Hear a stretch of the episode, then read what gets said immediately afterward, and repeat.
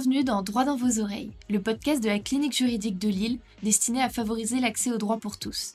Nous recevons pour ce premier podcast Youssef Badr, magistrat, porte-parole du ministère de la Justice de 2017 à 2019 et coordinateur de formation à l'École nationale de magistrature depuis 2019. On va passer à une dernière rubrique un petit peu plus euh, Rapide, originale et très rapide pour terminer. euh, euh, je te laisse le faire euh, si tu veux, Léana. On l'a appelé Info Atox, donc on va vous dire des phrases qui sont souvent entendues ou répétées euh, par des gens qui sont euh, hors euh, milieu justice. Selon un vieil adage juridique américain, on dit que la justice, la justice pardon, est ce que le juge a mangé au petit déjeuner. Euh, je dirais un tox, mais c'est vrai que l'humeur d'un magistrat peut forcément impacte forcément sa des êtres humains. Il faut essayer dans la mesure du possible, c'est ce qu'on nous avait dit, ce que nous avait dit notre directeur adjoint quand on arrivait à l'ENM. Il nous avait dit deux choses.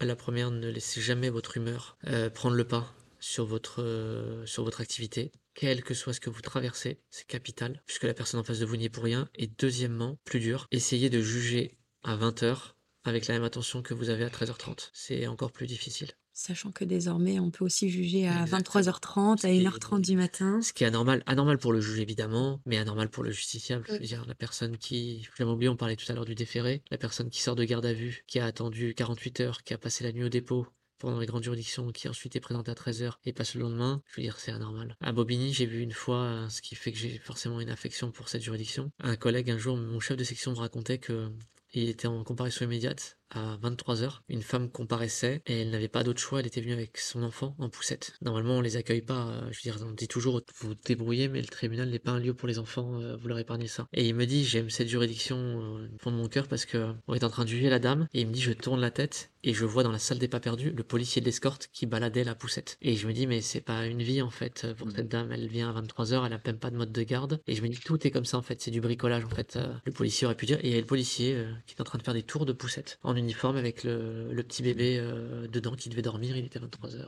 En règle générale, on entend souvent dire que les études de droit ne servent qu'à devenir avocat. Ah Bah non, les études de droit servent à devenir magistrat aussi.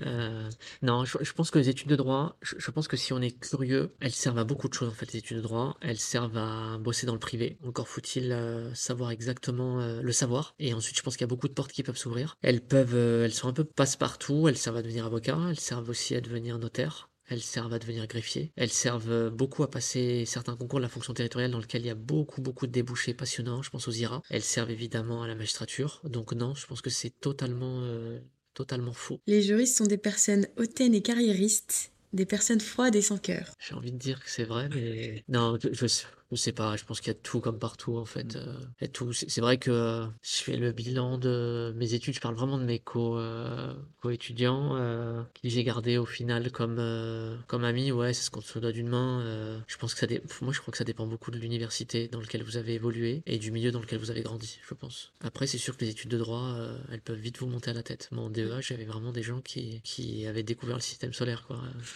C'était à peu près du même niveau. Puis c'est celle qu'on retient le plus, malheureusement aussi. Forcément, Ouais, c'est ouais, les personnes ouais, qui vont être un petit vrai. peu les plus, euh, les plus au centre de l'attention, malheureusement. C'est vrai que la personne qui est à côté, euh, un petit peu plus timide et qui, est, euh, qui a trois fois plus de savoir, c'est pas malheureusement celle qu'on va retenir. Et c'est la personne qui, comme vous dites, va être là, je sais tout, j'ai tout vu. Mais c'est un état d'esprit, ça, en Mm. fait. Quand vous avez grandi dans une famille où voilà, vous avez des, un papa avocat ou un papa prof ou un papa diplomate et tout ça, et qu'on vous a élevé aussi comme ça, vous êtes aussi convaincu de votre supériorité hein, pour, pour leur défense. hein. C'est Mm. une réalité. hein. Moi, j'ai rien inventé. hein. C'est, les sociologues l'ont écrit et, et écrit et réécrit. Donc voilà, les mêmes étudiants en DEA, quand je leur disais que je voulais être magistrat, ils se marraient. Aujourd'hui, c'est moi qui me marre. Mais, euh, mais ils se marraient. Certains se marraient. La justice est trop lente. Euh, ça dépend laquelle. Je vais vous dire un tox. Euh, on vous dit sur la comparaison immédiate, c'est une justice expéditive. Et quand on saisit un juge d'instruction pour une affaire criminelle, on nous dit c'est trop long. Voilà, je pense qu'il faut savoir de quoi on parle. Je pense que cet adage-là, en fait, on peut pas l'appliquer à la justice de manière générale. Il faut savoir de quoi on parle. Si on saisit un juge d'instruction et que dix ans après c'est à l'instruction, je vous dirais oui, la justice est trop lente. Si on saisit un juge d'instruction sur une affaire criminelle et qu'il a un procès au bout de deux ans ou trois ans, je vous dirais que non, c'est le cours euh, normal des choses avec les moyens qui sont donnés à la justice. Donc je vous dirais un tox. La justice est trop laxiste.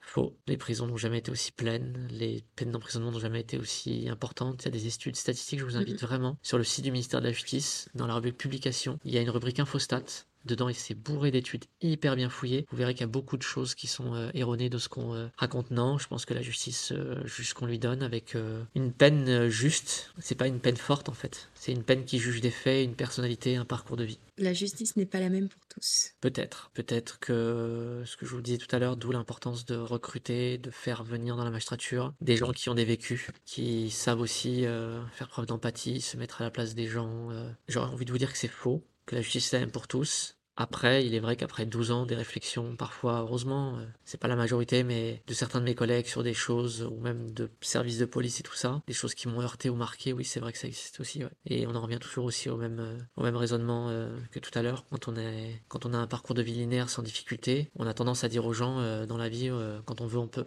Sauf que parfois dans la vie, quand on veut, on peut pas. Voilà. Et ça, il faut s'être pris des tartes dans la tête pour comprendre que c'est loin d'être si simple. Les Ouais. magistrats détestent les avocats et les avocats détestent les magistrats. Alors, les avocats détestent les magistrats, je peux pas vous dire parce que je suis pas avocat. Les magistrats détestent les avocats, c'est faux. En tout cas, moi j'ai toujours considéré que c'était euh, c'était des professionnels, des partenaires, des empêcheurs de, toucher, de tourner en rond à juste titre. Et voilà. Et moi, j'ai jamais, je me suis jamais aussi senti aussi légitime que quand j'avais un avocat en face de moi avec du répondant et qu'un avec un accusé ou un prévenu très bien défendu. Et là, je me disais, au moins, la peine qui sera prononcée, j'aurai pas de regret. Quand vous avez un avocat où vous estimez qu'il est pas à la hauteur, qui a pas posé les bonnes questions, qui a pas défendu, là, vous êtes mal à l'aise. Parce que aller s'en prendre à quelqu'un euh, qui n'est pas défendu euh, comme il se doit, c'est y a rien de plus frustrant. Donc, euh, je vous dirais que les, magistrats détestent les avocats, c'est faux. En tout cas, me concernant. Eh ben, un grand merci pour ce podcast où vous nous avez vraiment fait part de, de votre point de vue sur, sur plein de sujets. C'était, c'était vraiment extrêmement enrichissant. Donc, un, un grand merci au nom de la clinique juridique vous. de Lille, du pôle pénal en particulier, de nous avoir fait l'honneur d'être venu. On a tout de même une dernière chose très simple. On veut vous laisser le mot de la fin. Euh, ça peut être euh, une phrase, euh, quelque chose à dire aux étudiants, quelque chose à dire aux magistrats, une revendication, euh, ce que vous voulez. Une carte blanche. Mais euh, voilà, vous avez carte blanche et euh, c'est vous, euh, vous avez euh, la chance d'avoir le dernier mot euh, du, euh, du podcast. Euh, alors, je mesure la chance qui. Non, je vais, euh, non, ce serait aux, aux étudiants. De manière très simple, je leur dirais d'une part d'oser, parce que ça, peut-être qu'on ne leur dit pas assez, de se mettre aucune barrière. Et la deuxième chose, peut-être la plus importante, c'est que euh, un parcours universitaire, c'est pas un parcours linéaire. C'est pas un parcours où euh, où il y aura pas des épreuves, il y aura pas des difficultés. Il y aura des échecs, et les échecs, ça fait partie de, de la vie d'un étudiant, comme ça fait partie d'ailleurs de la vie d'un adulte et d'un professionnel. Des désillusions, euh, des déconvenus, qu'il faut parfois être euh, suffisamment entouré ou avoir le recul nécessaire pour pouvoir euh, dédramatiser et relativiser. Il n'y a jamais mort d'homme dans les études et que derrière chaque difficulté, il y a souvent une facilité. Donc je leur dirais de tracer leur chemin.